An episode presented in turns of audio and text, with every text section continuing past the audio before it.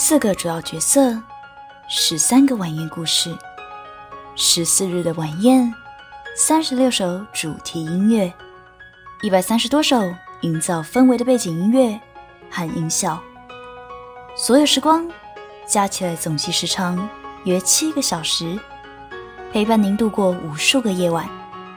也感谢一路陪我们经历这场冒险的您。如果没有各位的参与，我们的故事也不会完整。您亦会好奇，还是迫不及待想知道故事背后的故事呢？别担心，准备好了吗？现在，番外特别篇即将登场喽！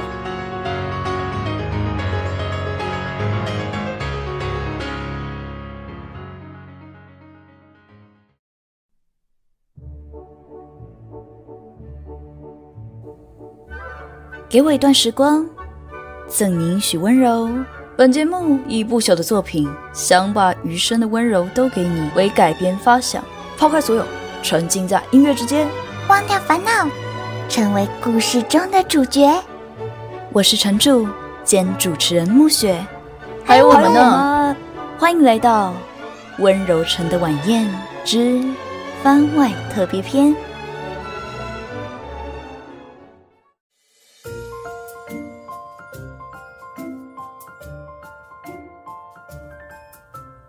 各位正在收听本节目的朋友，大家好，我是欢迎来到温柔城的晚宴的城主兼主持人兼节目制作人暮雪啊，好多名字哦。不过呢，很高兴今天有这个机会，能透过这一集番外特别篇，想跟大家聊一聊自己第一次制作节目的一些小心得，还有辛酸爆肝史。那。这集呢是在期末考前制作的哦，所以我觉得非常非常的勇敢啊。那如果你也是最近近期正在准备考试的各位听众朋友呢，也祝你们一切顺利哦。如果你是第一次今天来收听我们的节目的朋友，也欢迎你来到温柔城，可以先到各大 Podcast 平台上面搜寻“中正之声”，完整的收听完温柔城的各种故事，再回来哦。以免被爆雷。对，那首先当然是要感谢一路以来支持我的所有听众朋友，还有到留言区留言的你们，以及给予我鼓励还有建议的朋友。每一个鼓励呢，都是给我很大的助力，是我们一起完成在温柔城的所有奇幻旅程。那也因为有你们，所以才有完整的故事。所以不论你是在哪里收到邀请函。或是从哪里加入我们的晚宴的，或是纯粹喜欢声音和故事内容，我真的都非常非常感谢，非常非常感谢你们愿意花一点时间啊收听我的节目。那接下来我们就来聊一聊关于我制作节目的一些心路历程吧。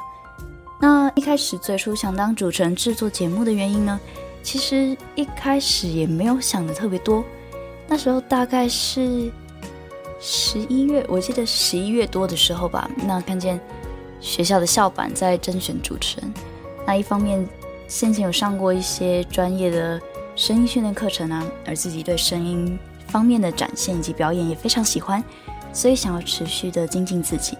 那另外一方面呢，是可以拥有一个专属于自己的节目天地，想干嘛就干嘛。对，所以这个是之前从来没有尝试过的，所以呢，就决定。踏入这个算是不归途嘛，报名参加了这次的甄选了。那经过了一个晚上的面试啊，然后最终呢，也很感谢传播系的教授啊，还有电台的学长姐们愿意录取我这个非传播本科的大一小菜鸡哦，成为半学期的节目主持人。当然，这只是。一个开始，真正制作节目的噩梦还在后面。那接下来我一定要讲一下我们非常非常精美的节目宣传图。不知道大家有没有注意到，我们在 Podcast 的平台啊，然后或者是中正之声 FB 的宣传图，真的是非常精美哦。感谢千落老妹对本作品的大力支持。没错，我们精美的宣传图还有图标啊，是被暮雪压榨。好了。没有，我才没有这么可怕。拜托暮雪的妹妹完成的。那经过很多次的讨论啊，还有沟通，从人物的姿势草稿啊，到人物的形象创造，以及颜色要有什么要素，那超可爱的乌姆也是在后面才想用这个猫头鹰的这个角色，嗯，都是经过非常多的努力还有时间创作出来的。非常感谢我们的绘师千洛。如果您喜欢或想看到他更多的作品，也欢迎您到 Facebook 搜寻白千洛，白色的白，千万的千，洛神花的洛，给予他支持哦。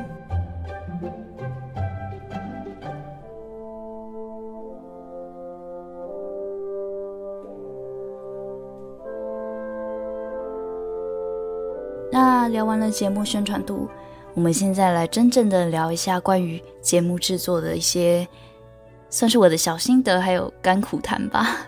我现在真的真的完全非常知道制作一个高品质的节目需要花费多少的时间还有精力投入在里面。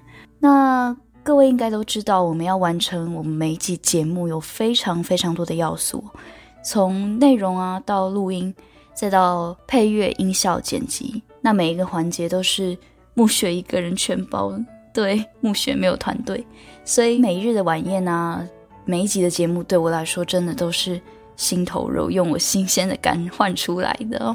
制作一集节目最开始要做的事情就是，首先就是要书写文稿，那这是非常重要的一步。我首先要先阅读我们不朽的这个作品，然后知道他每一个文章想要表达的意思。然后才能写进故事里面，那通常这个就要花到两到三个小时。那我们的节目下半单元《乐古至今》呢，也是走比较音乐节目的路线，所以有关主题音乐的资料呢，我也是要到处搜集比对，然后去统整，然后才能写进文稿里面。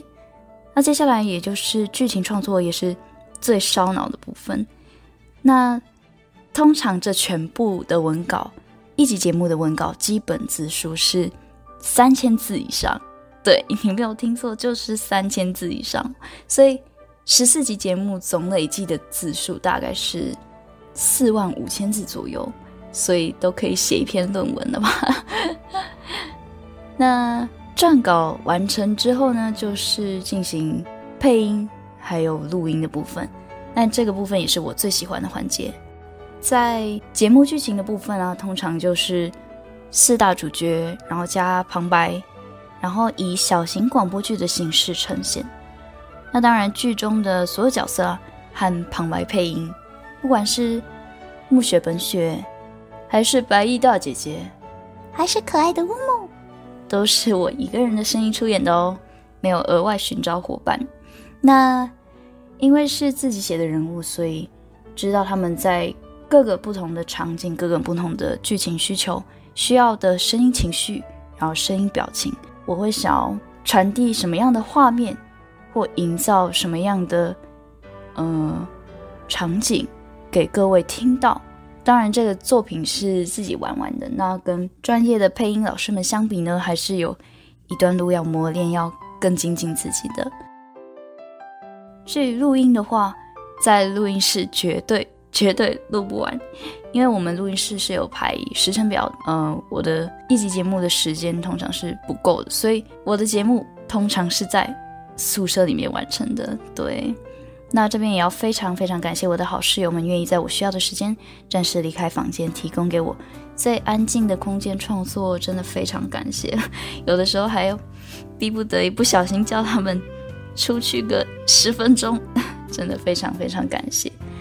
那，但是在宿舍也就是有一些缺点嘛，肯定是没有像录音室那样的完全低噪音的环境，所以像有一些闲杂的声音会突然乱入，像是冰箱的轰隆轰隆声啊，还有楼上的搬椅子声啊，还有开门关门噼里恐龙的声音，然后甚至是学校晚上外面的夜路在叫，真的都会录进去，所以我就学会。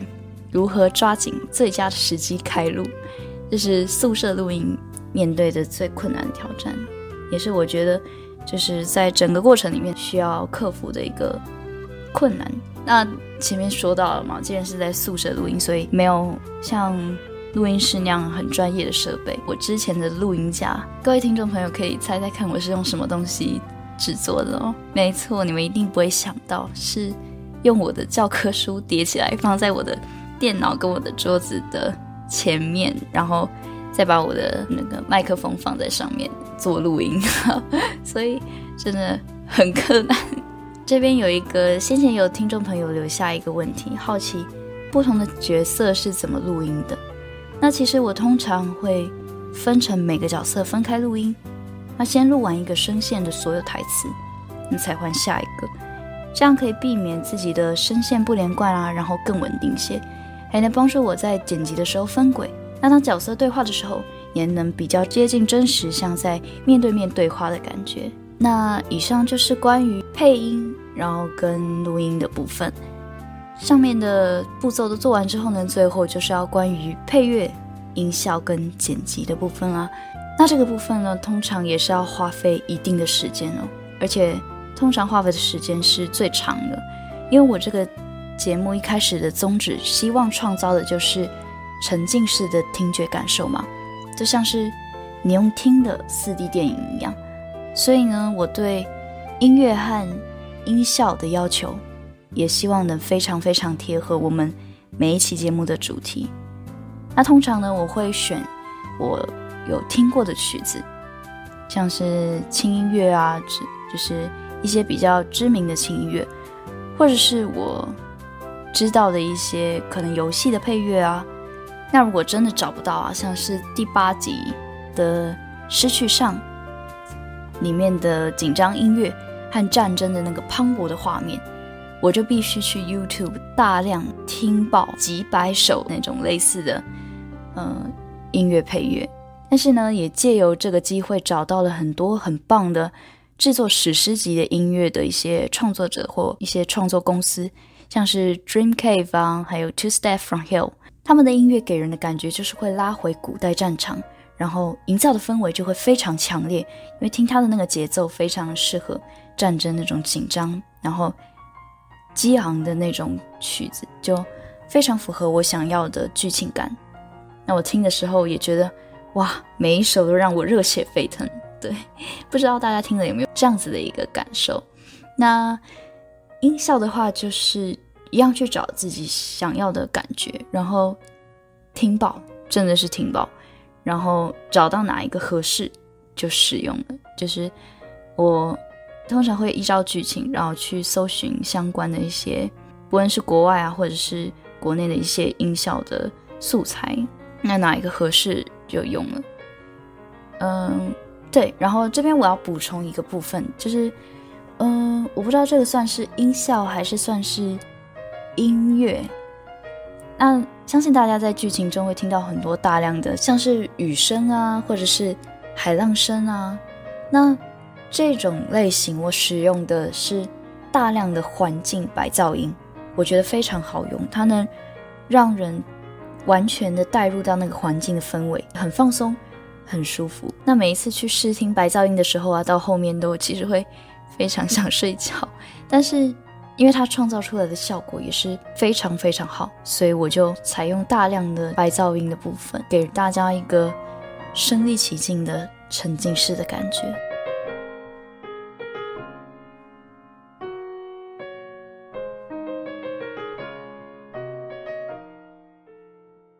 最后来谈一下关于剪辑的部分。剪辑的话呢，我也是自己摸索来的，那上网自己学习，现在有很多。YouTube 现在上面都有很专业的教学影片，让我自学，然后加上一点记忆。那因为我不是专业的嘛，所以如果就是各位听众朋友有觉得节目上有任何的不顺畅，或是有任何瑕疵，可以更好的地方，那还要请大家多多包涵，还有给我建议啦。基本上剪辑要把录音档里面的杂声，还有口水声，还有一些外界的杂音都剪掉。还以为自己嘴瓢，对，这个是非常常发生的事情。然后这些片段都是要自己修剪掉，然后才配上片头啊、音乐、音效淡入淡出的部分。那我通常剪辑的话，会先把大架构先拉好，然后才仔细修改细节，像是音乐什么时候进啊，要配合什么台词什么时候出啊。有的时候呢，根据剧情的时长，如果不不够长的话，还要接。那当然啊，这是要通常一个晚上的时间。那以上呢，大概就是我完成一日晚宴，也就是一集所需要的各种节目辛酸画面流出。那希望能让各位听众朋友对于节目的创造有更多的认识。那当然，我要强调，以上的方法呢，是我个人的习惯。如果您也有意愿或者想要制作节目的话呢，还是要以自己最合适、最符合您节目主题的方式，多方学习，然后善用各种学习资源，摸索出一套属于自己的 SOP 哦。那节目制作的过程呢，真的是非常，我坦白说，真的是非常的不轻松。但是呢，完成之后你会获得的东西是远比你想象的多的，你会收获到很多意想不到的成就感。如果呢，你也有正在尝试或者摸索的新东西，那就不要害怕，大胆去做吧。体验过后呢，才会知道这个整个过程是什么样的感受。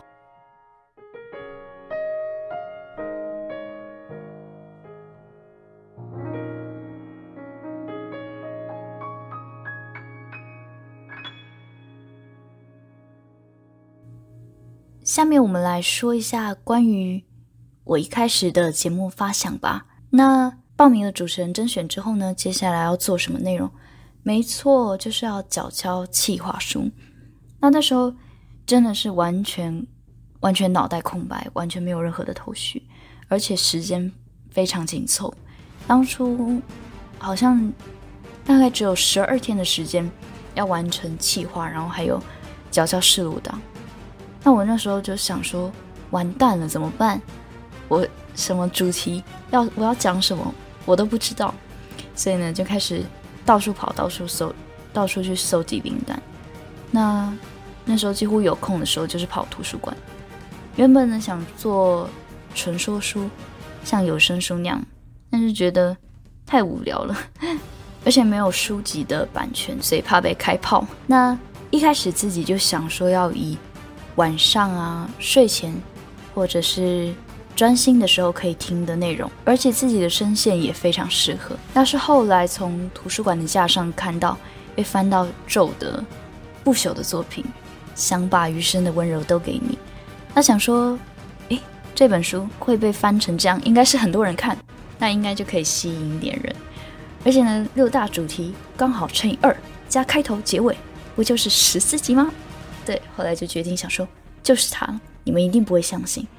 在这之前啊，我完完全全没有看过这本书。那后来是因为要改写，所以我必须要把内容完完全全的读过，然后看熟，然后才选择其中的十二篇来撰写。而且从里面呢，也读到了一些关于青春啊、感情、亲情，都是跟我自己本身有非常多的感触。那我自己也加入了一些想法。然后配合暮雪当时在当集的主题里面是什么样的情绪，所以呢，这些算是我在构思温柔城这个故事的主要基础吧。先有这本书，才有后面的整个故事。我能非常明确的说，对，就是这样。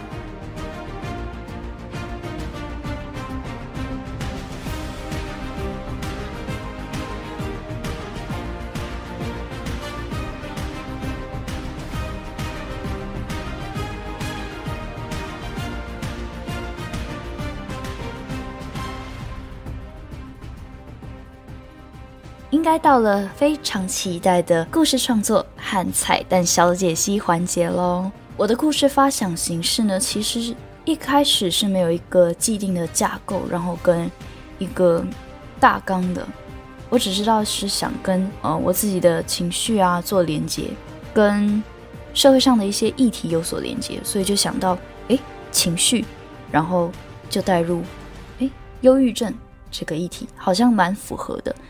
那这其实也算是我第一次写，算是短篇的剧本，那可能也还是有很多不足的地方，但是我就尽力的将我的文字能力全部灌输到作品里面，希望大家都能接受到。每一集的内容，我都希望还是能跟主题扣合，而且加上我的不是整集节目都是剧情内容，所以对于剧情长度的把控啊，也是前面几集慢慢摸索出来的。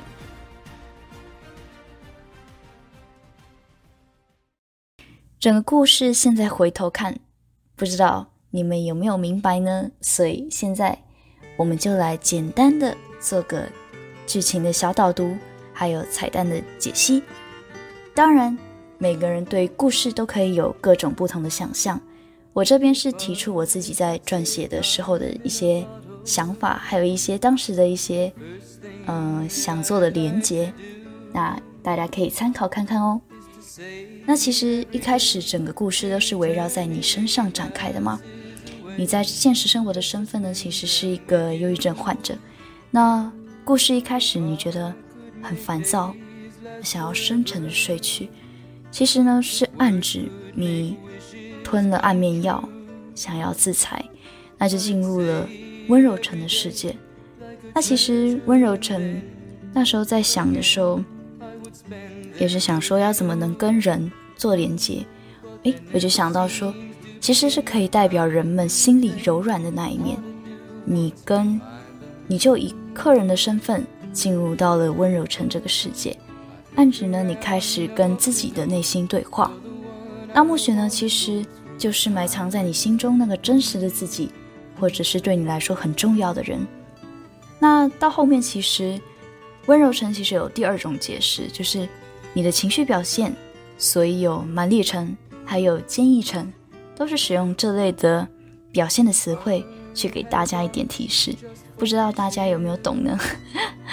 那再来就是经过青春路，然后到旅程。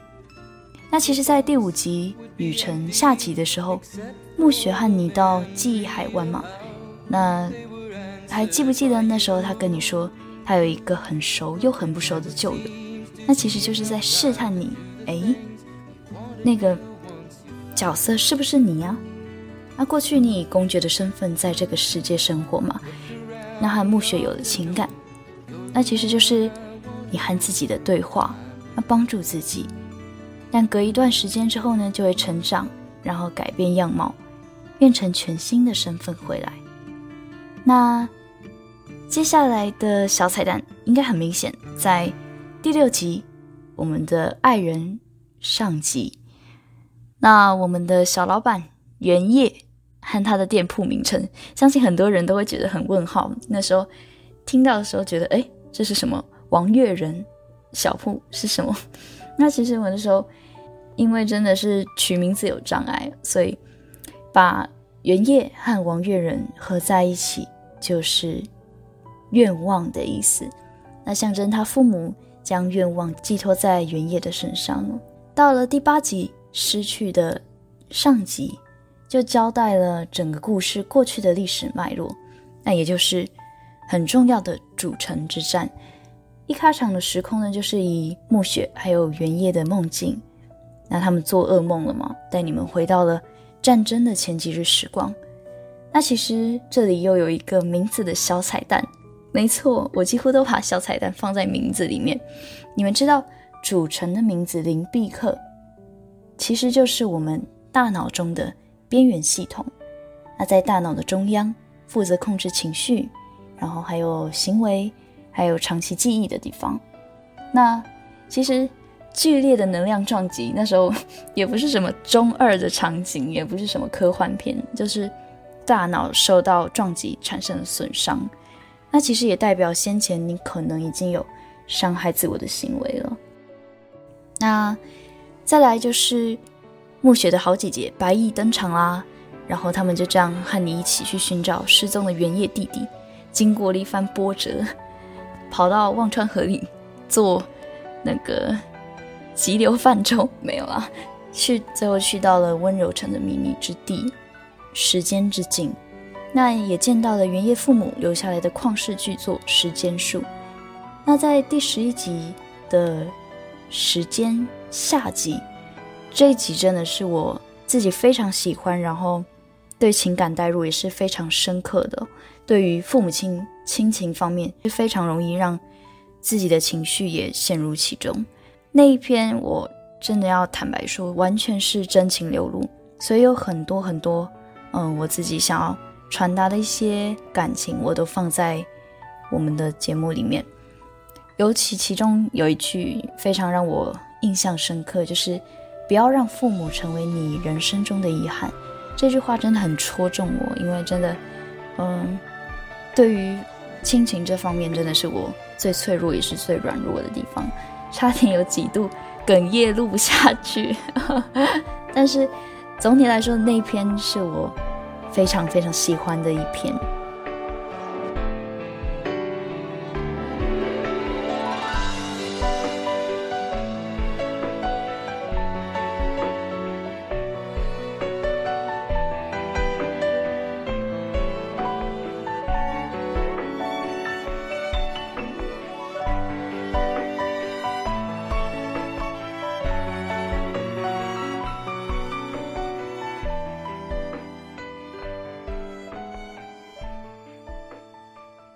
接下来最后的部分就是精彩大结局啦！这篇也是我花最久的时间撰写哦，撰写了相较于其他的篇篇幅更长的一集。那精彩大结局，不知道大家觉得如何呢？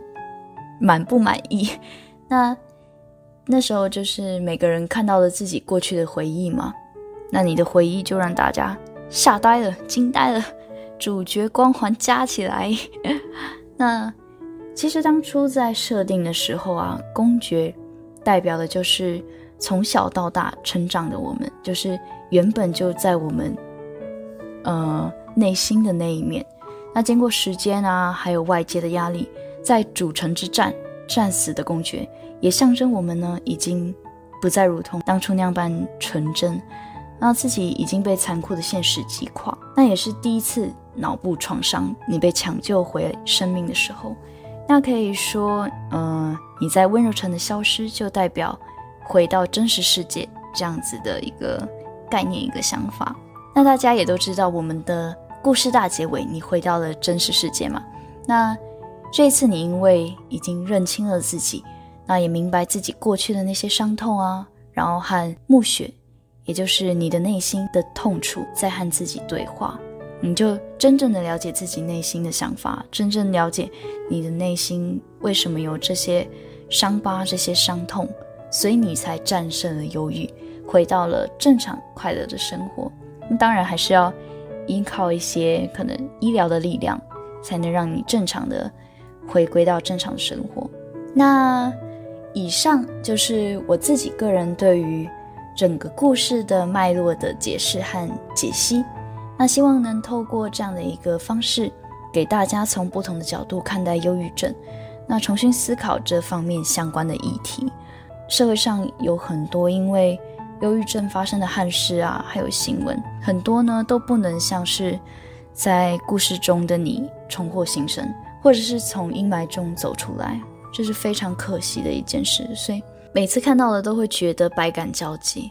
那如果我们能够适时的寻求协助，是不是这些事情就可以避免掉？会不会就不会发生？我相信每个人的心中都有一处温柔城，而你有多久没有拜访、和了解、和等待已久的内心沟通对话了呢？要诚实回答哦。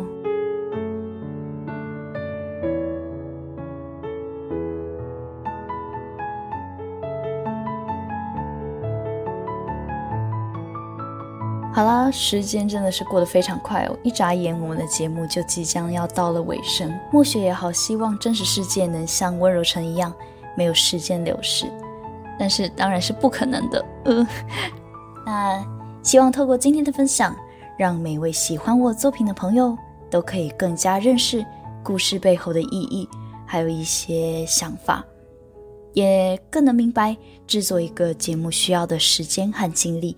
不管是哪一方面的创作者，好的一定要不吝给予鼓励。那需要改进的地方，我们虚心学习，成为持续成长的动力。不论您是和故事有所共鸣，还是对音乐的喜欢，都非常非常感谢有你们的陪伴。谢谢所有跟着节目一起成长的您，还有所有大力宣传推广我们节目的亲朋好友。我愿把所有的温柔都给你们。